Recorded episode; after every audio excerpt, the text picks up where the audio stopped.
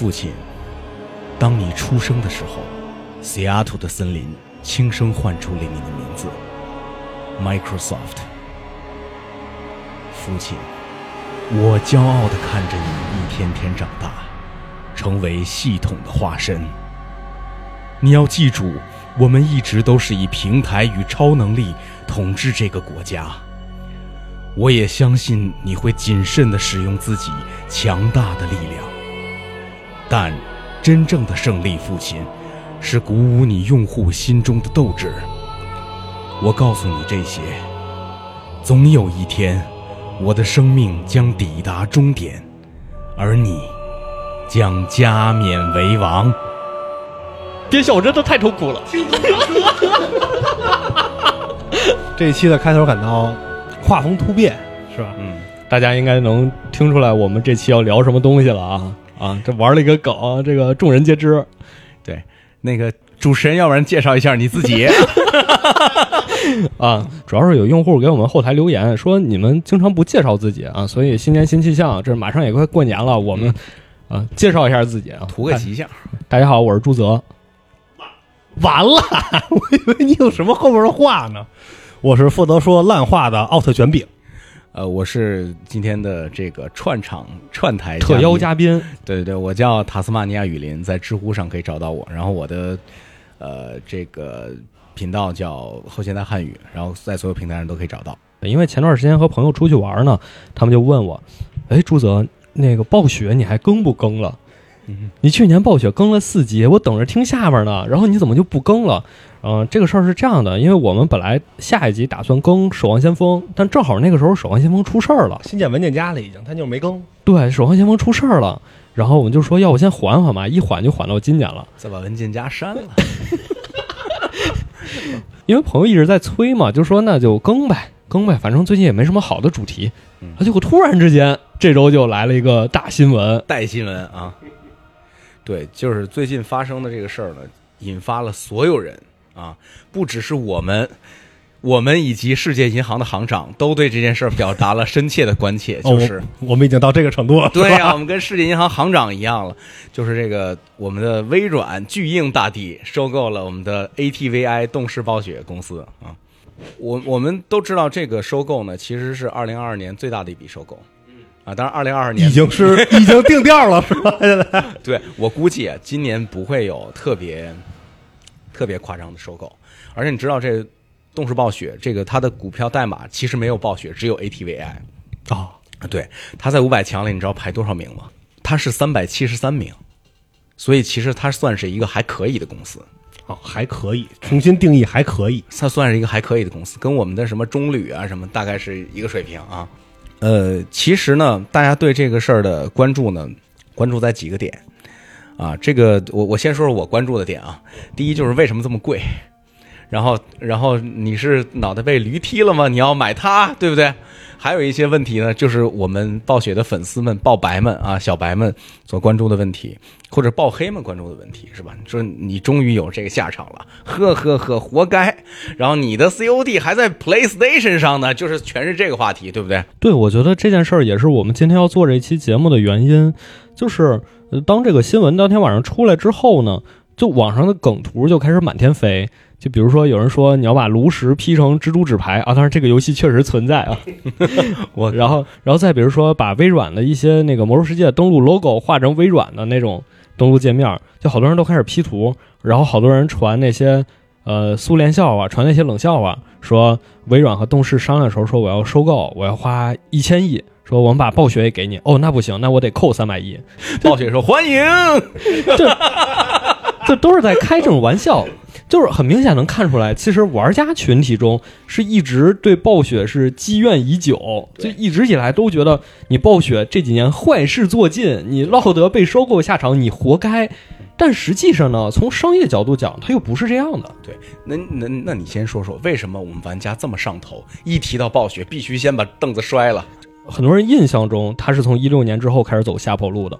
呃，几个大的事件，第一个就是魔兽大电影拍的稀烂，第二个就是守望先锋在开局已经火出圈的情况下迅速衰落，之后还有风暴英雄的停止更新，星际争霸二的停止更新，暗黑破坏神三》的后续补丁做的极差，等等等等。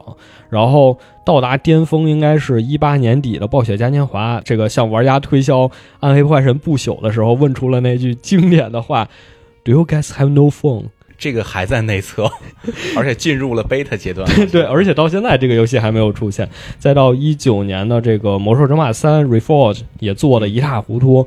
再到后面的炒冷饭等等等等，让大家对暴雪的信心有所丧失。就不光是丧失，而且像之前那些金字招牌也在逐渐走下坡路。魔兽世界的呃玩家人数逐年下滑。之前我们一提到暴雪，就是暴雪出品必属精品，但这些精品现在。暴雪不再持续的制造新的精品了，而是靠以前的这些东西去炒冷饭，嗯，去靠这些东西来刺激玩家消费，来贩卖情怀。我觉得这是玩家群体对暴雪主要的黑点之一。嗯，哎，你们两个就是我没有听到爆黑的部分，因为还没有更新啊，顺便催更一下。然后你们前面两聊的东西都是爆白作为身份聊的，你们觉得暴雪这公司血社崩塌了吗？我应该属于是一六年。以后开始特别特别集中的去玩一些游戏，但是那个时候你就能感觉到游戏好玩，但是没人和你一起玩，这是对暴雪游戏最大的一个一个观感。就是你说这个守望确实好玩，然后你拉着周围的朋友们啊，或者是一起玩，但玩一段时间之后呢，就是会呈现一个现象，就是英雄联盟还是永远的神，嗯啊，所有人都去又回去玩英雄联盟了，你的守望去打的。呃，频率包括你愿意去玩的人就是越来越少，越来越少，慢慢身边人就是流失。当然，就咱们说玩游戏，除非是个别孤独的玩家，正常咱们来讲还是喜欢和朋友一起玩。那当你的朋友都离开的时候，你也就没有再去玩它的必要了。包括说，它可能后边的赛事导致你阵容的固定，然后没有那种乐趣了。就是，嗯，打游戏像上班一样。所以我能总结一下你说的话吗？就是你其实不是一个爆黑，你只是找不到人跟你一起玩游戏。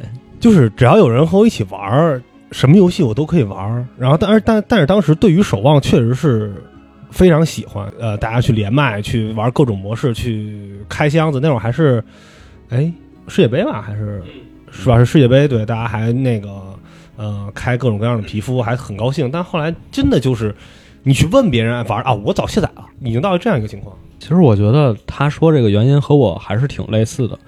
嗯，最开始小的时候接触到暴雪那些神话，肯定会认为这是一个神一样的公司嘛。对，啊，一开始大家都是这这样的嘛。嗯，呃，但后来随着年龄逐渐增长，从学校走到社会，也确实没有时间再玩游戏了，对这方面也确实不关注了。所以你很难说变成爆黑了，只能说变成路人了。没有时间，你可以玩青玉德呀。你没有时间就可以做借口，开什么玩笑？对，而且。就你们是怎么看双人成行这个游戏的？那不是也需要朋友吗？就所以没玩吗？啊，所以没玩吗？我我玩了，我玩了，而且我跟我媳妇玩完之后呢，我坚定的要买 PS 五。我觉得他有点天赋，他没有让我血压高。嗯，我虽然我说的最多的一句话就是“来，你把这给我”，打拳了，准备打拳了。我们刚才说这么多，其实想总结成一点，就是这也是我们今天节目的一个核心，就是我们想聊聊这次收购背后。实际的暴雪和玩家群体眼中看到暴雪，可能它存在着某种差异，让你见识一个真实的暴雪。嗯，我们要先做个风险提示啊，本节目不代表任何的投资建议，好吧？啊，对，现实中认识我们的人都不要因此买了任何公司的股票。然后我们这个节目以及我们两个节目都不给你们做任何的担保，好吧？而且还有一个问题就是。油盐不进，我是老听众了，是以叙事为主和影评类节目为主的这么一个，因为油盐不进嘛，什么都有，对吧？嗯。但是是，但是我的节目呢是以评述为主的，所以呢，我们今天是生态化反呢，还是就聊不到一块儿去呢？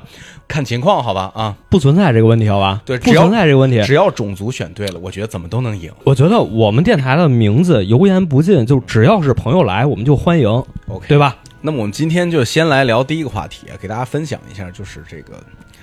并购历史上到底发生了什么，对吧？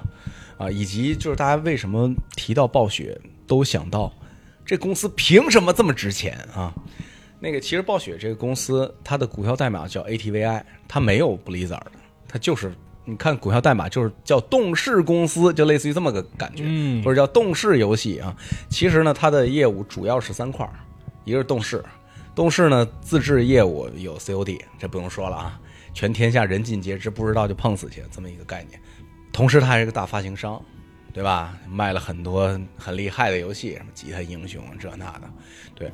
然后除了这个之外呢，就是我们的暴雪第三块业务是他们收来的一个业务，这个叫 King。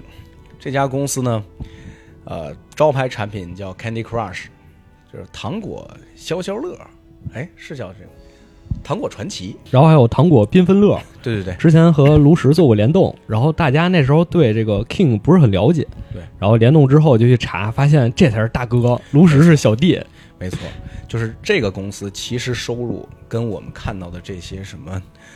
呃，吉姆雷诺呀，Carrigan 呀，什么差不多，甚至有可能它还更好，因为它是完全架空的，建立在一个纯移动互联网的 App 的牛逼的一个时代，它是这么一个有未来的东西。所以你说微软收收它呢，也是不错的。当然，咱们前面说它是世界五百强第三百七十三名，这就不得不提到，哎，跟它排名差不多的一次并购，就是 AT&T。美国的电报电话公司，就是美国的电信吧，移动吧，啊，就这么一家公司，收了谁呢？收了华纳啊，是前几年收的。华纳在世界五百强里排二百九十三，然后这公司就是 DC 扑了街啊，你们可以找机会再骂一遍 DC 啊。但是华纳有着比较好的改编的历史，就是把《哈利波特》改编了，这是华纳的功劳。而且还有你像这个《黑客帝国》呀，刚扑街的《黑客帝国》呀。对吧？没有扑街的诺兰们啊，基本上都是华纳的这个产品。当然，这笔收购是比较失败的。就是你说我一做电信的公司收了它不会玩怎么办？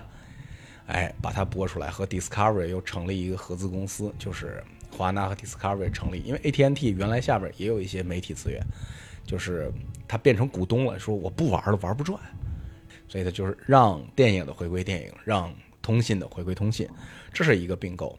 我们提到并购，就不得不提，就全世界最牛的一次并购，是发生在八十年代的一次并购，叫野蛮人并购案。我们提到，就所有的资本说野野蛮人什么呢？说的是谁呢？指的是门口的野蛮人并购案。野蛮人的名字叫 KKR，就仨人啊，这个卷饼、朱泽和 老塔，对，就是。卷卷泽塔 这么一家公司，然后收购了一个 RJR 纳贝斯克。这 RJR 纳贝斯克呢，也是几个人名凑起来的。然后这家集团公司下面有奥利奥和骆驼烟，啊，因为它是卷烟厂，所以超级有钱。这个并购呢，就导致全世界所有的并购一提到并购，野蛮人、野蛮人、野蛮人，都不会对资本有任何的好感。那这个并购为什么叫野蛮人呢？就是因为花的钱巨多。对，就是。呃，我们稍微这个补充一下这个信息啊，就是当时发生了一个什么事儿呢？就是这个纳贝斯克的公司研发出一个烟，说是没有尼古丁的，其实跟我们现在电子烟的趋势有 有一些相像啊。对，然后研发出这个烟没有尼古丁，但是抽起来呢有股屁味儿，所以就失败了，失败了，失败了之后股价就哐哐跌。当然，和某家公司出现性骚扰之后，股价哐哐跌，有异曲同工之妙啊。然后这个时候呢，CEO 大人呢找了一些资本，说我们用管理层收购。啊，CEO 大人说我们收购完了就让股东们撤吧。然后同时呢站出来一个这这个 KKR，就是我们仨组成这公司是一个基金，说我们从市场上融钱。然后他们俩就从八十多，我记得是从八十多一直飙到二百多每股，啊，然后飙飙飙飙飙飙到最后。董事会说卖给他，卖给他之后呢，他就把拆了。你看现在奥利奥在达能嘛，骆驼烟在另外一家公司，他他的所有的商业模式就是买来拆了卖了，啊，就是买来一个桌游公司，把桌游的发行和桌游的研发拆了卖给两家公司。其实这个我们之前暴雪那期也聊过，就是当时像维旺迪公司也也是类似的操作，所以当时大家也会觉得这个算是羊入虎口。没错，其实呢。要提到法国，就不得不今日辱一下法了。在我们伟大的法兰西的这个帝国上，盛产这种并购大神。除了传说中的维旺迪之外，你看中国的所有的水务公司都会合作一家叫威利亚的公司，这就是这个我们伟大的拿破仑三世成立的这个第三通用水务公司旗下的，你知道吗？所以就是它和我们这个一样，而且还美国有一个，法国有一个制片公司，是一个小鸡的一个这个制片厂。不知道有没有印象？嗯，也是，所以它横跨了这个蒸汽朋克和赛博朋克，就是重工也有它，然后轻工也有它，所以维旺迪是一家超级并购大神。除此之外，双鱼座首富啊，有一家公司叫这个这个人叫阿尔诺啊，他那家公司叫 LVMH，嗯，路易威登明月轩尼诗公司，你可以查一下他旗下有多少家公司，什么丝芙兰呐、都是他迪奥呀，甚至以一个方式来并购 GUCCI，所以就法国就盛产并购大神，当然美国也不差了。我们现在看的微软其实更有钱，对吧？嗯，所以呢，今天我们就稍微给大家分享一下，就是关于这个并购的这些历史和一些历史上的小八卦哈。嗯然后我们终于回到了我们的主角，就是这个微软并购暴雪。其实呢，在华尔街流传着这样一则故事，是什么故事呢？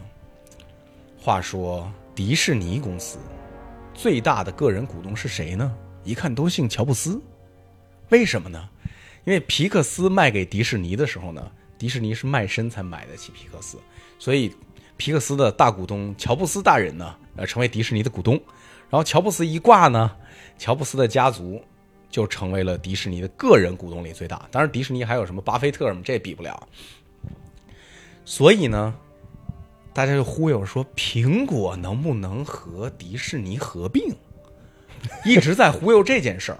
而且据小道消息，舅舅们啊，舅舅们说的，他们之间曾经谈过，也有投行撮合过。投行就是中间商啊，撮合过，撮合说，你看，你是他媳妇儿，你又是 gay，对吧？gay 都好聊事儿，对吧？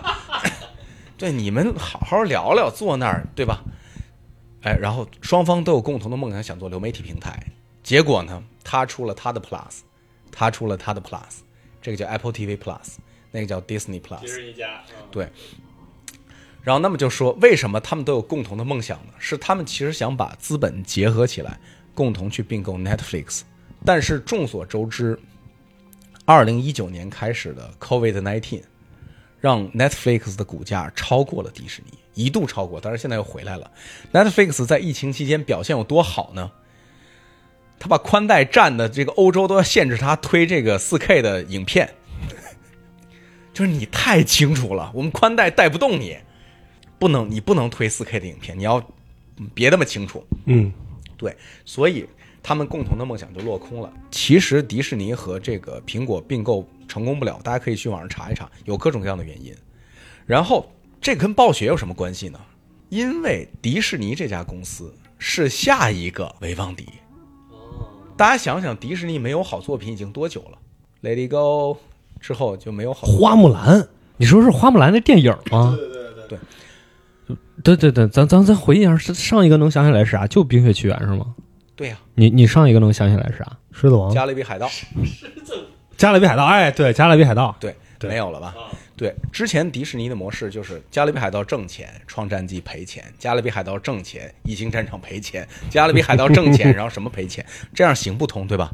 而且在这个，在这个动画领域，你看片头那个小老鼠，就是噔噔噔噔噔噔噔噔噔噔，就这个片头的 Disney Animation Studio 的很少，就是我可不可以理解成他们自己已经不做东西了，所以他们现在要开始做不过人家，开始要到处收购。匠人干不过野蛮人，对吧？就卖周边就行了，做什么产品啊？对呀、而且迪士尼，你看并购了漫威，小弟干活行不行？凯文·费奇是不是高手？对吗？然后并购了皮克斯，小台灯干活行不行？高手吧？然后并购了卢卡斯影业，拿着光剑干活行不行？可以吧？然后并购了二十世纪福克斯，哎，保不齐漫威能和 X 战警联动，终于让金刚狼回归。这个也许会回归，也许不会啊。咱们预测他也许有一天会回归。所以超能力才是文化产业的归宿。你可以看到，就是法国人今日如法，其实美国人一直在向法国人学习，对吧？那么他考虑没考虑过暴雪呢？是考虑过的，而且根据舅舅的消息，这是迪士尼优先要并购的一家公司。所以华尔街的这个大鱼吃小鱼的这么一个故事，就是苹果并购迪士尼，迪士尼并购暴雪。对，但是苹果没并购成迪士尼，迪士尼没并购成暴雪，这就导致了我们现在的这个情况。暴雪卖给谁呢？因为刚才你们讲那个问题特别关键，就暴雪这家公司，它叫 Entertainment，你们之前节目也讲过嘛，对吧？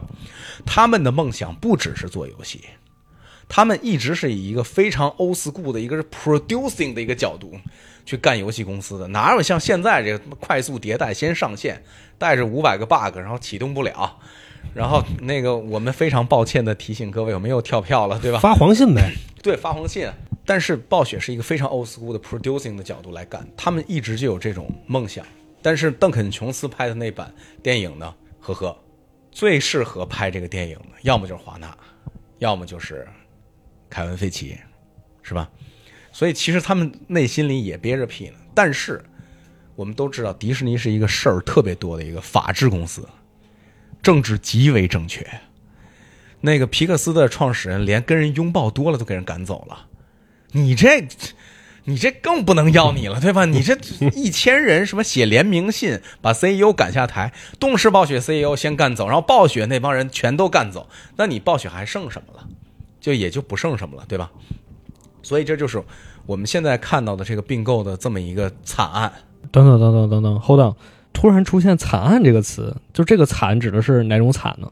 我觉得惨案就是他最爱的人，他没有嫁给他。他其实特别想嫁老鼠，但是老鼠这家规太严，不能要你，你的底儿太潮。哦，所以这就是跟咱们录节目之前说的那种，就是暴雪其实它一直以来它这个企业文化就是它有一个个性在的。对，啊，他这个个性虽然一部分导致他之前那些作品的成功，但放到现在一部分就导致了现在危机的诞生，对就是这个性骚扰。对，所以微软是一老实人，他接盘了。也许是老实人，也许是开放式婚姻，他不在乎，你玩你的，我玩我的。也也有钱，这期标题出来了，微软和暴雪的行婚。对呀、你看，就是微软为了这次并购，菲尔斯宾塞应该是升职了吧？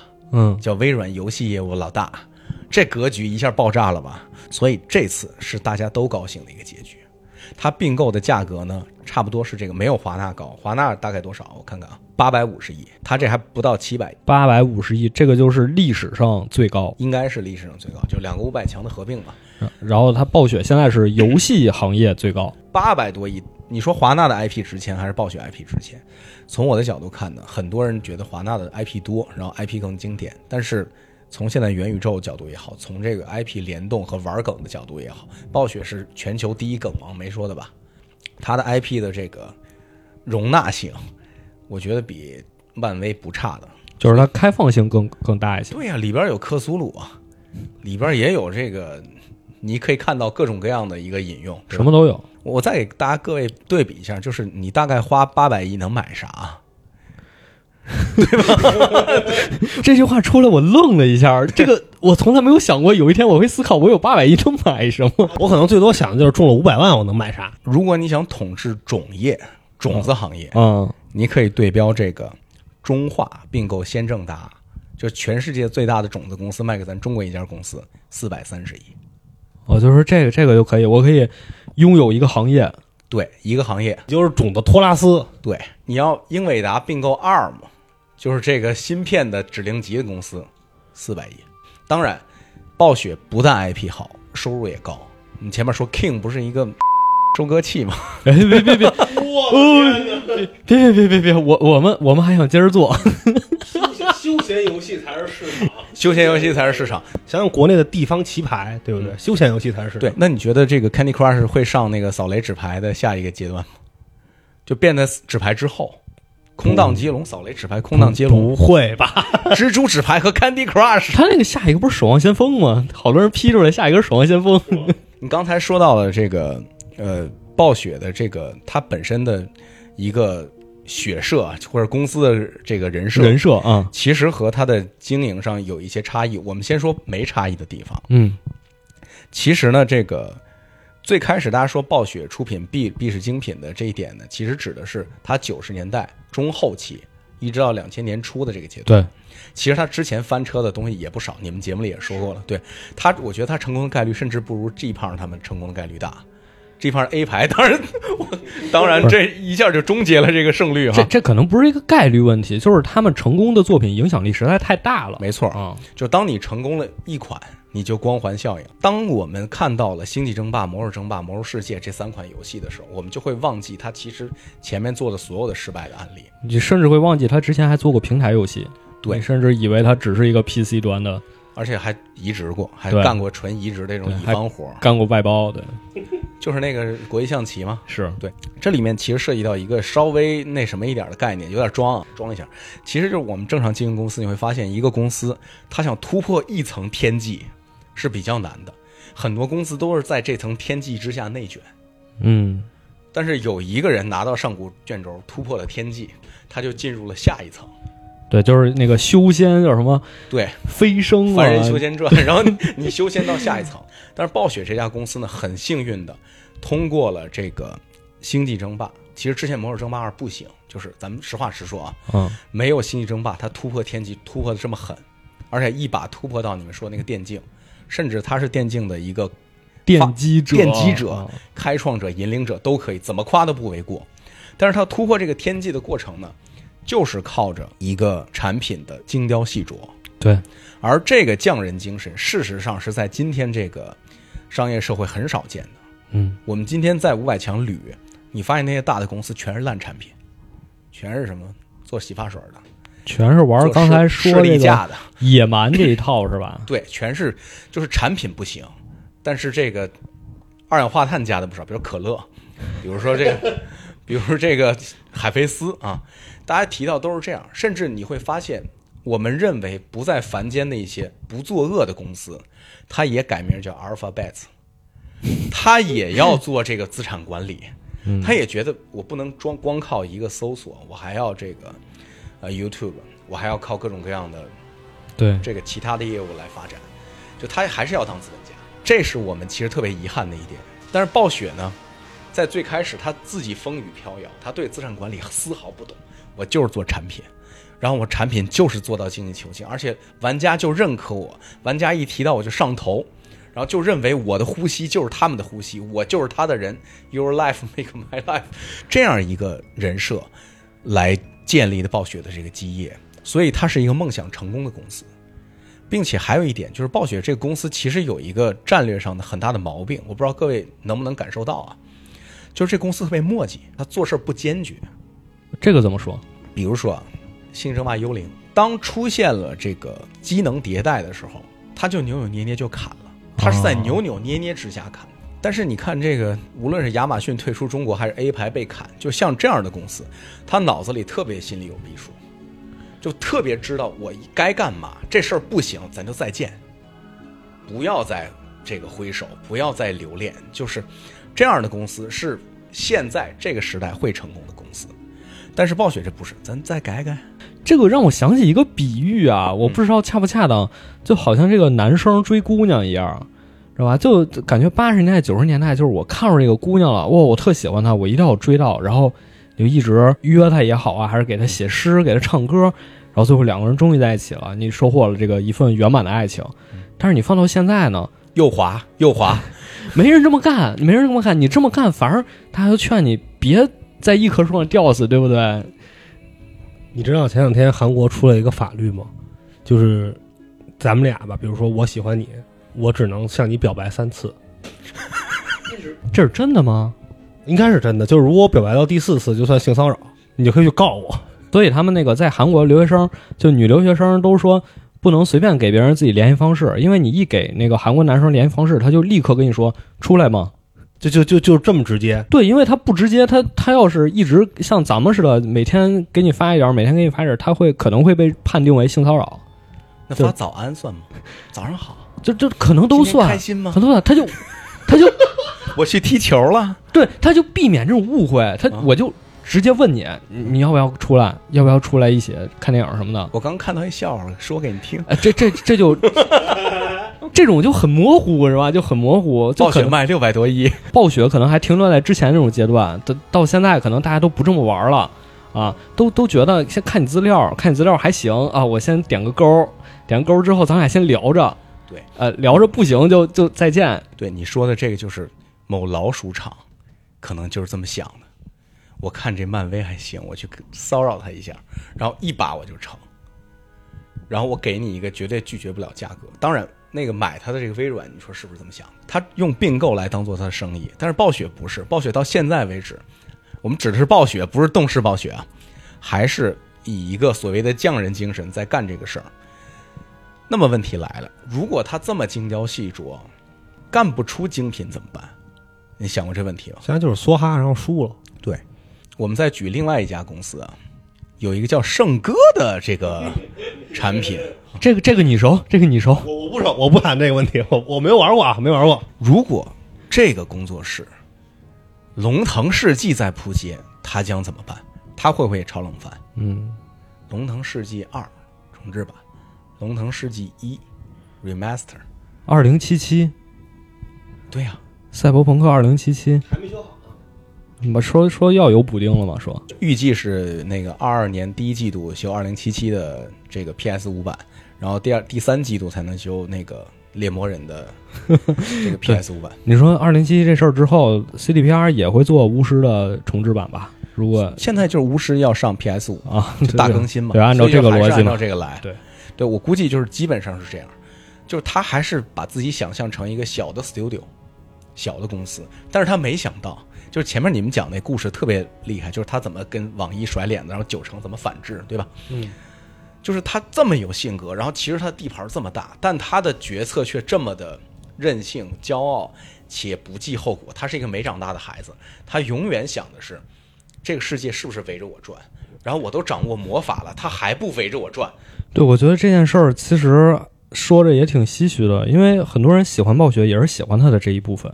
对就是像最早的暴雪嘉年华，包括玩家提问说你们这个故事前后有 bug，你们是不是吃书了？他也会承认说我们确实吃书了，我们以后会避免。但是你后来看他出的这个《魔兽世界编年史》，嗯，就自己吃自己的书，而且就是那种前一本写的，下一本立马就忘了。对，两个编年史也吃。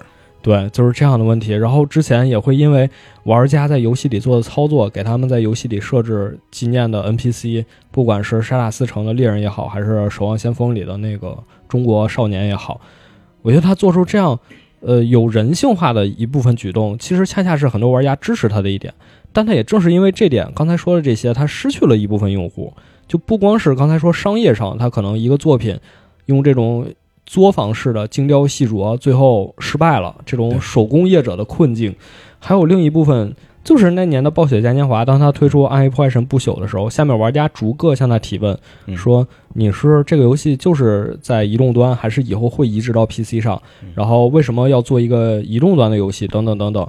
他在这个时候，你可以看到他站在舞台上的几个人是和场下的这些玩家，他们的最核心的玩家产生了割裂的。嗯就这个时候，你就明白他们的所谓的这种个性，他们的这种特性，反而已经成了他们一个阻碍了。对他就是玩家看的是说，我爱的是你这个人，你看上的是我的钱，我有没有手机，就变得至关重要了。可能他也看到一个赵云皮肤卖了一个亿的时候，他也心动了。你不是赵云皮肤吗？就是前两年吧，王者的那个赵云的皮肤，那个一个什么新春版吧，好像是上了之后就是一周左右吧，卖了好像一个多亿。嗯，对，就就特别离谱。你说那个 GTA 五现在卖到现在才挣多少钱？能给王者系鞋带吗？那我们原神就不爽了。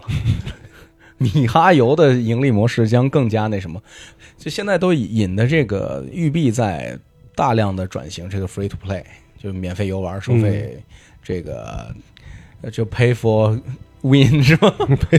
就是我就是我不清楚这个发展历程是怎么样的，但我感觉从付费游戏到免费游戏，好像是在我们中国互联网十五年前就完成了一次过渡，但是国外那会儿相当于是愤怒小鸟和那个开的先河嘛，就一美元嘛。然后后来一美元慢慢到国内之后就变成免费玩，然后里边全都是内购了。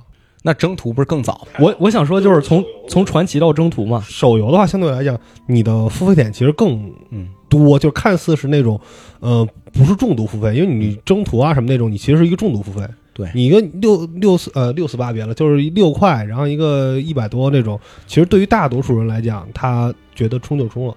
对，这这个我觉得就是很多已经懂了事儿的公司都在往这个方向转，而且就是我们说没有那么不说那么不要脸的公司啊，就是我们说点这个比较靠谱的公司，就是现在这个时代的游戏公司，它的生存状态其实跟暴雪是完全不一样的。比如说，你看这个。呃，暴雪我们知道以这个公司文化不好著称，对吧？嗯，对，但是我们说公司文化好的就是 Insomnia，嗯像这个漫威的一些这个迈尔斯莫拉莱斯，还有漫威的老的这个彼得帕克，还有瑞奇与叮当接连的爆款，就小爆款啊，而且是这个 PS 五上线第一个顶梁柱的作品。嗯，虽然不是质量很好，但是人家不加班儿，准时准点准量给你提出一个很不错的产品。哎，对，这这个这个东西我觉得也挺神奇的。我觉得可以聊一聊我对九九六的观念，嗯就是我觉得其实加班并不是一件，并不能对等于一件坏事儿。嗯，九九六也并不自然的对等于被压迫。不，你这句话肯定有人骂你，你接着说。关键是你加班的目的是什么？仅仅是为了工作你去做这些事情，还是说你是为了实现自己的梦想而做这些事情？嗯如果说你的梦想就是制作出一款好的游戏，那为了它，我觉得九九六甚至都不够。对，现在就是某一家这个 R 和什么星儿的这个公司，啊然后呢，这个让大家的加班只是为了推出更多的物品和这个电影的视角对。，我觉得这种就就肯定不是我印象中的那种，说我去自愿的为了实现我的理想，我去做某件事情。嗯，而我会觉得，如果说啊，如果说我在暴雪，不是现在暴雪，如果说呃几十年前我在暴雪，嗯我说我们要做一个伟大的作品，那我也会像他们一样，就是哪怕是妻子即将生产，我也会在旁边去。那不是改我的代游戏，码那是星际争霸。对呀、对呀、它不是普通的游戏啊，它是一个，它是一个传奇。对，就是你是这个，现在已经被这个就是叫宗教化了，就是你恰恰你聊这话题就是那个，你知道那个 Jonathan Blow 吗？就是嗯吹哥，嗯 Blow Jonathan 吹啊，我是 Jonathan 吹吹。然后他在《见证者》里讲了一个这诗篇四十六的秘密，他讲就是所有的这个文化作品也好，包括巴赫也好，包括圣经也好，为什么让大家传颂？不是买几个彩蛋，而是让大家产生敬畏。就是这个敬畏，就是宗教的核心。嗯而产生这个，它就嘛，A W E，产生这个呢，就能让你有无限的驱动力。这事儿不但是我们游戏行业的推动的这个源泉，也是之前的所有的精神鸦片的，电影、音乐，就所有精神鸦片行业、图书什么的，对对对对对，就是都是靠这个推动。就是我这行业不挣钱，对最大的公司这个什么华纳也就三百多名，就是迪士尼也就是一百来名，我干。我刚才本来想举另一个例子，结果这个“精神鸦片”这四字出来，直接把我摁住了。那你举一举，举我本来还想说读博的，来 读博的还行。就是就是我我就想做学术，那我去，那我肯定就每天要花十多个小时，或者每天要花更长时间在我的这个专业领域上。嗯。但你能说这个是被压迫吗？这这肯定不能称之为被压迫吧。只不过那为什么换到工作上，我为了我喜欢的工作每天做十几个小时，嗯就一定是被资本主义压迫呢？那也不必然吧？对，这是一个双向选择啊中带点 sodomize 啊，对的这个对对对，这个对，对，我知道，我知道你想说的意思，你不认同吗？就我觉得是他已经到下一层了，嗯他超过了打工人思维这个事儿，相当于就是。经常你你有些公司年会经常会提的是吧？大家要有老板思维，不要有打工人的思维，是不是？要老板提知道我公司的需要是什么，你们在创造一个神话，你们在怎么怎么样，你们现在的努力就是以后公司的辉煌。但我觉得这个事儿恰恰比较悲哀的一点啊，就是有时候你的员工都有老板思维，你的老板恰恰没有老板思维。你是在暗示某个公司吗？没有，我我就是，那我们再回到正题上，我就是说这个事儿，如果说暴雪他他的员工依然所有的人都抱有这个集体的梦想，但是暴雪整只这个船，嗯整只特尤斯之船驶向了另一个方向，嗯，那我觉得对船上的每一个员工来说都挺煎熬的。对你说到特尤兹之船这个事儿呢，让我觉得必须要分享另一个事儿啊，就是你刚才说的，一六年之后，其实暴雪这个大量在下滑嘛。当时我一六年听了一个播客，是一个对冲基金的播客，是买买股票的这么一个基金。他们说，你们觉得 ATVI 这公司怎么样？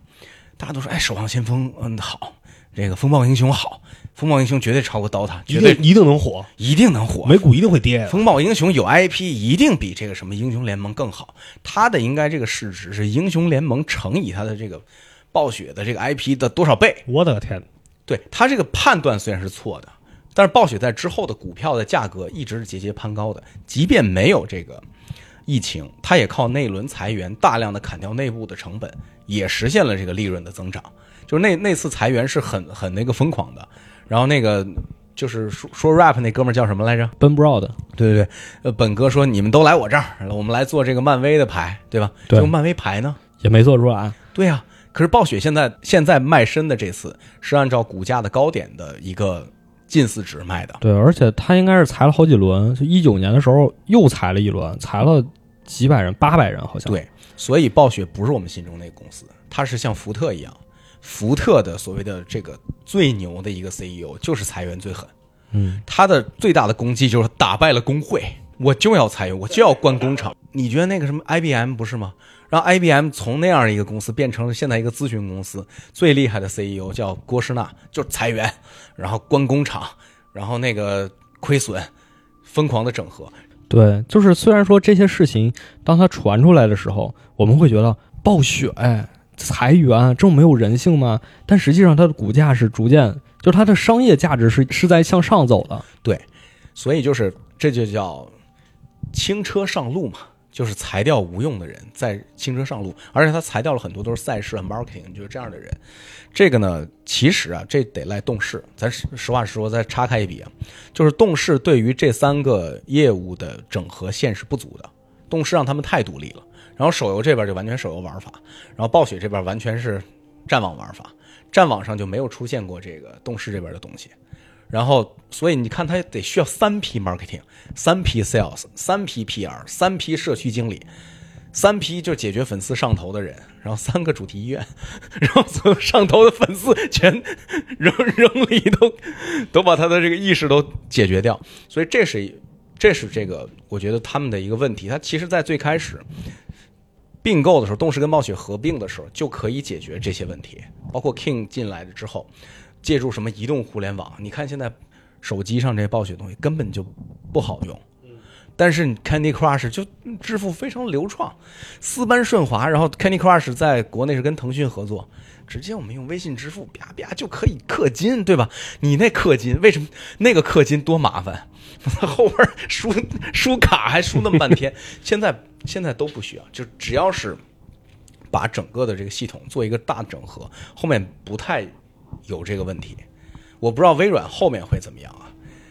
但是我我希望它被微软并购之后，在做生意的角度还是要稍微这个有点进步。如果这个生意上有进步了，其实你看被微软并购的这些这些工作室，他们是有一个光明的未来。其实这点我不知道，我代替暴雪回答一下这个问题啊。来，你说说，可能他们有点怕麻烦。你知道吗？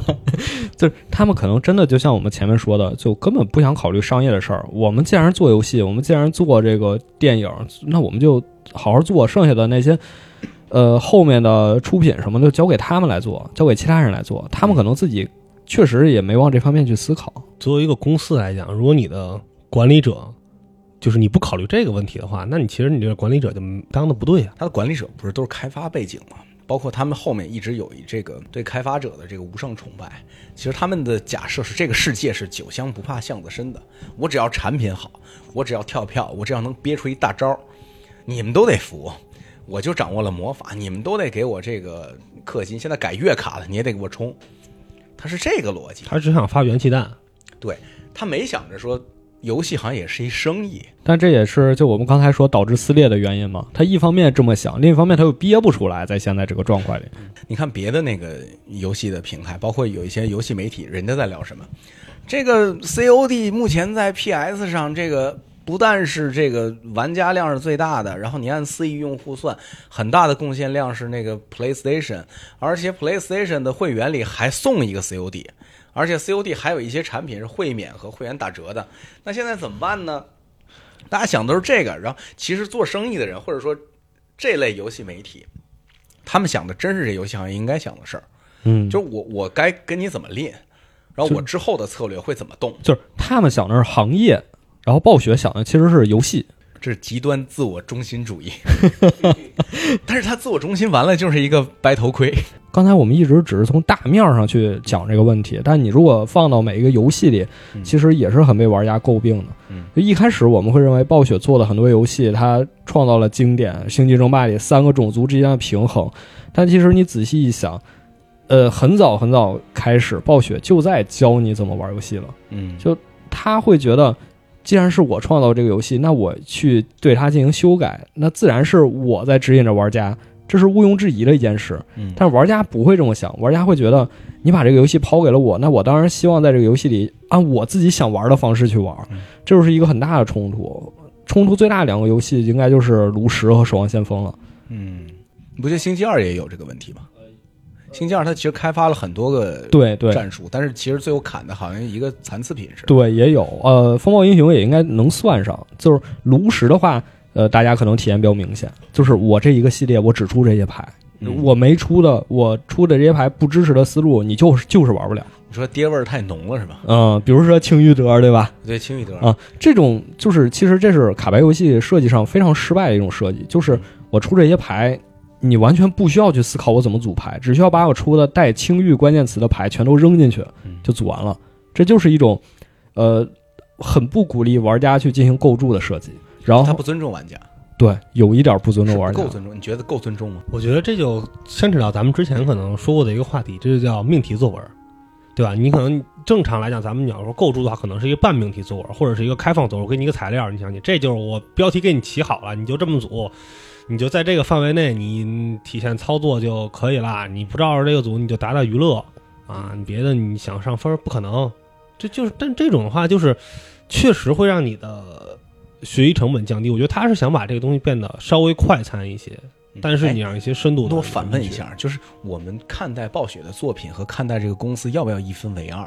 就是这个公司不太尊重玩家，我们都知道，作品是更不尊重呢，还是 比较尊重呢？我觉得还还挺一致的吧，确实在不管是游戏层面还是公司层面，都能体现出这个嗯他们这个状态了。像刚才说炉石，再说守望先锋，嗯守望先锋刚出的时候，你六个人是可以玩同一个角色的，就是玩的也很有观赏性。但后来说不行，我们一定要让你，呃，两个人玩盾，两个人玩奶，两个人玩输出，对对对，就会导致本身它的英雄池也不多，那你每次阵容基本也就这么几种组合，很快玩家就玩腻了。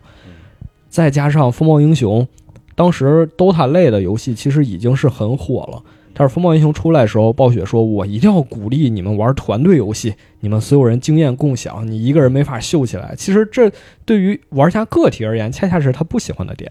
嗯就很多很多时候，暴雪就是他认为这个游戏应该怎么样嗯，他会怎么样。而对于社区的意见，他的态度其实确实是有种爹定了 你就得这么干。高高在上那种感觉。但这个反过来说啊，反过来说，用另一个我更熟悉的游戏来举例子，就是万智牌。嗯呃，万智牌总设计师 Maro 之前做过一个很出名的演讲，很出圈的演讲，嗯就是说万智牌这二十多年做过的二十件正确的事。嗯他说，当我们做这些事情的时候，玩家的第一反应都是劝阻我们，你们不应该这么做，这改变了游戏，这破坏了游戏。但事实证明，我们这么做是对的，就是经过时间证明，会让我们游戏不管是在线人数也好，还是销量也好，都在逐渐上升。我觉得就这件事，我们很难真的判断它到底好还是不好。如果说它最后落脚点就是暴雪这个公司变没变得更值钱，这个游戏到底呃挣的有没有更多，那我觉得可能反而和玩家想的不太一样。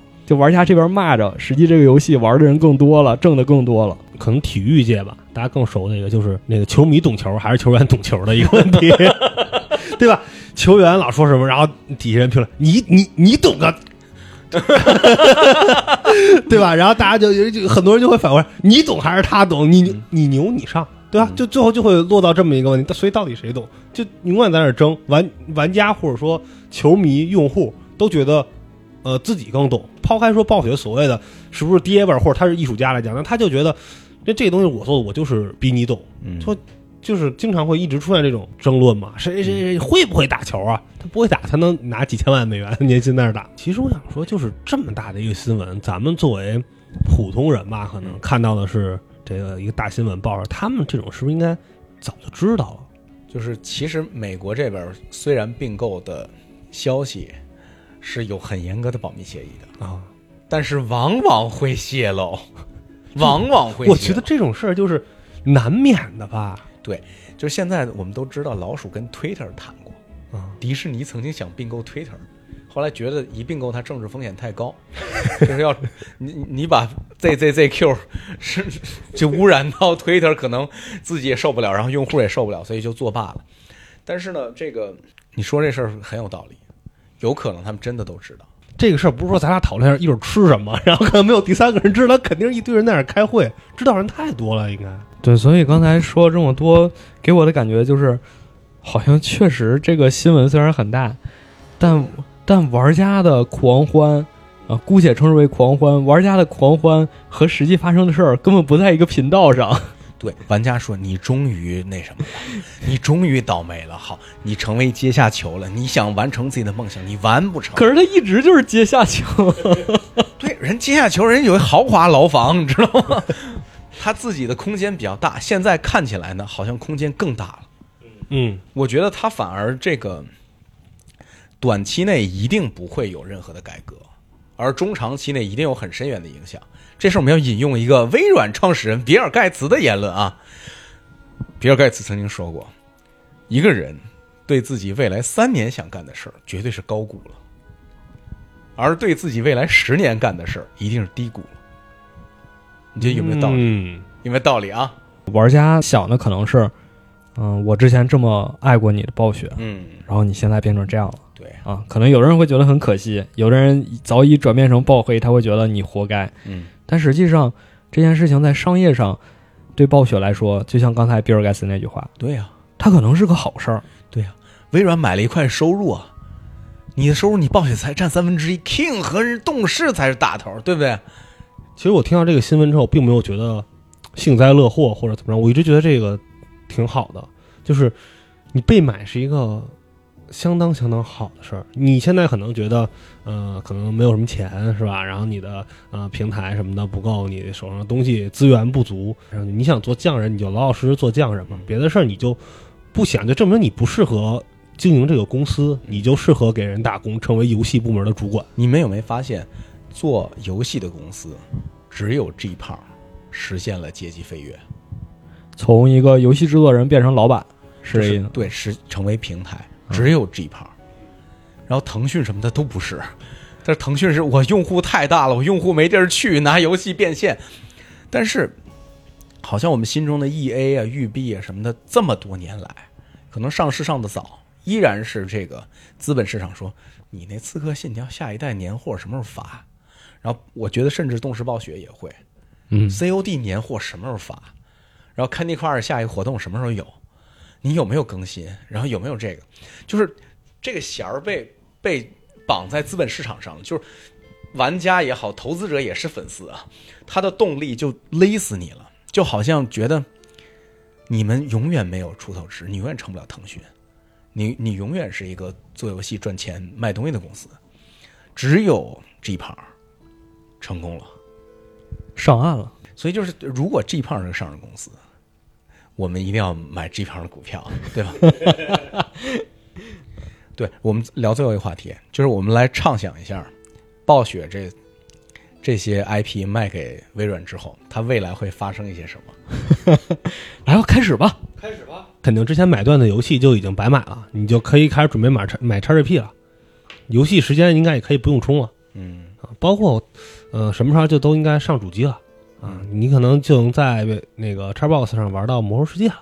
哎，再再聊聊那什么，再聊聊电影什么时候发，跟谁拍的？电影啊，电影《魔兽》它还会拍吗？我我其实一六年看电影的时候，我就在想，我真的不想看人类和兽人那些故事，我想看你拍阿尔萨斯，你到底能不能拍出阿尔萨斯来？对，如果是拍，你觉得他还会找谁？米高梅肯定没戏了。不知道，就很难很难想出一个特别符合暴雪调性的导演。现在，你要是说再说回游戏，其实你你现在让我畅想，我觉得还蛮难的，因为他这些游戏，实话讲，我都不怎么玩了，嗯，就是感觉确实已经过了那个为他这些游戏那么疯狂那阵儿时间了。尤其你说最先抛弃的大概就是暗黑吧，因为这种刷刷刷游戏其实嗯本身也没有什么实质内容，然后也非常占用时间，看好四吗？当然不看好了。哎，你觉得炉石平台化有可能？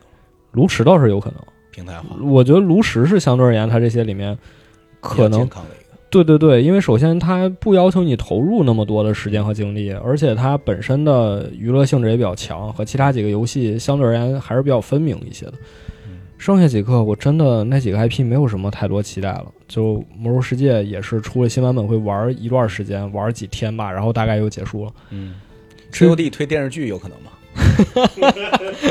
不是没可能。对，我觉得现在微软可能憋着一个屁，他有可能要推流媒体平台或者投一个，因为微软之前好像投过电视电视台吧，有可能憋着这个呢。不不是没可能，如果他真这么干，没有好 IP，就是你看光环是有有影视作品的，对吧？对，是一样嘛。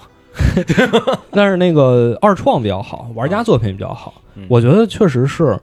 如果你说以暴雪现在的状况，嗯我去期待它新的 IP，我觉得非常不现实。嗯老的 IP 呢，作为游戏的这个媒介，嗯我又不太想去再投入时间和精力去参与了。嗯那如果它能做成影视，嗯，像比如说像《双城之战》至于英雄联盟，哎，我还是非常感兴趣的。你觉得《守望先锋》然后漫威化有可能吗？我觉得够呛。我我跟你说，哎，我我爆言啊，他当年推《守望先锋》这事儿，保不齐就是给卖给迪士尼做嫁妆了，就是为了进入迪士尼的一些宇宙。其实他肯定憋着屁，但是你性骚扰，那那来吧，最后最后给出我们你的推断，我我觉得你最期待什么？我期待我期待《魔兽世界》电影，魔兽世界电影《魔兽世界》电影，我觉得大概率是可能和这个肯定不能跟索尼拍，然后那个环球是有可，呃，环球合作不成功嘛，嗯呃，不太可能。然后有可能是这个并重组成功成功之后的华纳，嗯而华纳有那个 DC 联盟的这个这个这个先例嘛，所以保不齐扎克施耐德，哦啊，扎克施耐德来一下，啊一上来就玩这么大，对我觉得这保不齐有可能吧，因为你你想想华纳这边也没什么东西，是但现在诺兰也扑街了，半扑吧，不能说纯嗯，我很喜欢啊，信条。然后可能出点这个，然后 Discovery 不是也在华纳那边吗？嗯如果他跟华纳签战略合作协议的话，用 Discovery 给这个下边的这些产业拍点纪录片，拍点真人秀。Candy Crush 之前有个真人秀，有个有个综艺，有个综艺，但是做的不好。我觉得他们未来可能在这个跨媒体上，可能要琢磨琢磨。这这是一个事儿。第二是跨平台，因为暴雪之前就是始终在 PC 和非 PC 之间摇摆。我们现在用手机玩那个炉石，始终还是不爽。对对对，那个这个事儿不光如果能说服暴雪向 King 学习，甚至有可能微软都向 King 学习，因为微软没有地道的手游，没有嗯牛的手游，没有，它有可能在手游上推出一个不能说特别 free to play 吧，起码也是每个人装一个吧，对吧？原神，原神魔兽世界，对《原神魔兽世界》，那确实可以，那确实可以弥补一下。对我觉得就是跨媒体和这个，然后呃我们再说一下别的公司未来啊，我觉得有可能 PS 等反应过来需要两到三年之后了，而那个时候 PS 的这个订阅才刚刚开始，应该 PS 未来的玩家会很苦，不知道啊，这这纯怨妇，纯怨妇。主主机游戏我就完全不了解了。突然就动摇了。我本来因为摇那个手柄的问题想买 PS 五，但我支我支持你买，我支持你买。但是我一直觉得 PS 五的那两个就不不就不是不是 PS 那两个摇杆儿就是非常诡异，因为我一直用的都是 Xbox 的手柄。啊、哎，你看你这就没记住刚聊时候咱们说的一个前提，本节目不提供任何投资建议。